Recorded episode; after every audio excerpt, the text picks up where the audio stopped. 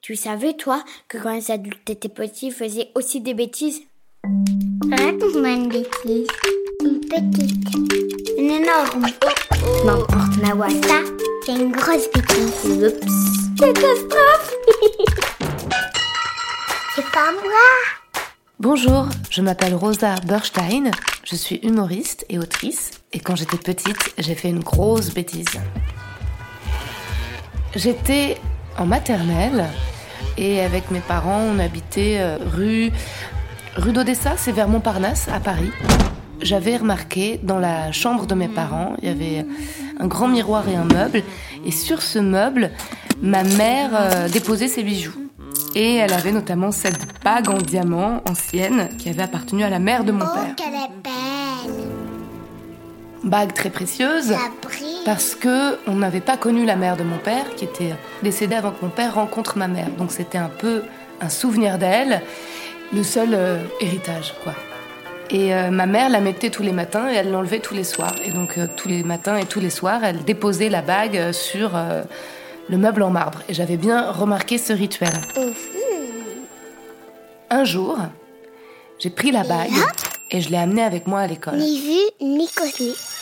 Figurez-vous que je voulais échanger cette bague contre des bonbons pharmaceutiques qu'avait la fille du pharmacien. Oh, c'est que... J'adore C'est vrai que c'est pas mauvais. Je peux en avoir un En autre. fait, la fille du pharmacien à l'école primaire échangeait, dealait de la solupricine. En fait, c'était un médicament qui n'est plus dans le commerce aujourd'hui. Un autre, un Carré, avec une face orange et une face blanche. Un carré. Oh, Et qui avait un goût sucré. Allez, un petit. Et en fait, elle nous avait rendu addicts à ça. dernier.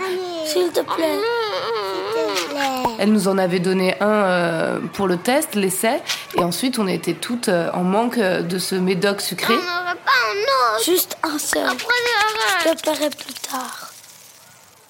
Et donc je vais à l'école, et là, je suis dans la cour et je m'apprête à échanger la bague. un. Deux boîtes, s'il te plaît. Quand la surveillante est rentrée dans la cour d'école. En fait, Ah, je comprends pas, j'avais pourtant mis là. ma mère, au même moment, chez elle le matin, avait cherché sa bague Où est-ce qu'il peut bien être euh, et pouvait pas mettre la main dessus. Enfin, où est-ce qu'elle est Oh, Rosa Et donc elle avait appelé l'école. Oui, allô Il faut absolument arrêter ma fille tout de suite, elle a pris ma bague. Et donc se dirige cette dame vers moi. Et là, en effet, interrompt l'échange, récupère la bague, appelle ma mère, et ma mère vient à l'école récupérer sa bague. Ça, c'est une très grosse bêtise, Rosa. Tu ne me fais plus jamais ça. Alors, je me souviens pas qu'elle m'ait grondé très fort, parce que je pense qu'elle a vu, bon, bah, que j'étais pas très fière, hein, et puis j'étais toute petite, mais je pense qu'elle m'a vraiment expliqué que c'était une bêtise. c'est une bague très, très précieuse.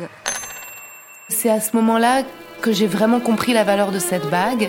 Mon père m'avait expliqué qu'elle appartenait à sa mère, que sa mère était née en Pologne et qu'elle avait ensuite euh, immigré en France euh, juste avant la Seconde Guerre mondiale. Ils avaient dû euh, vivre cachés, ils avaient perdu des membres de leur famille, ils avaient été euh, pauvres.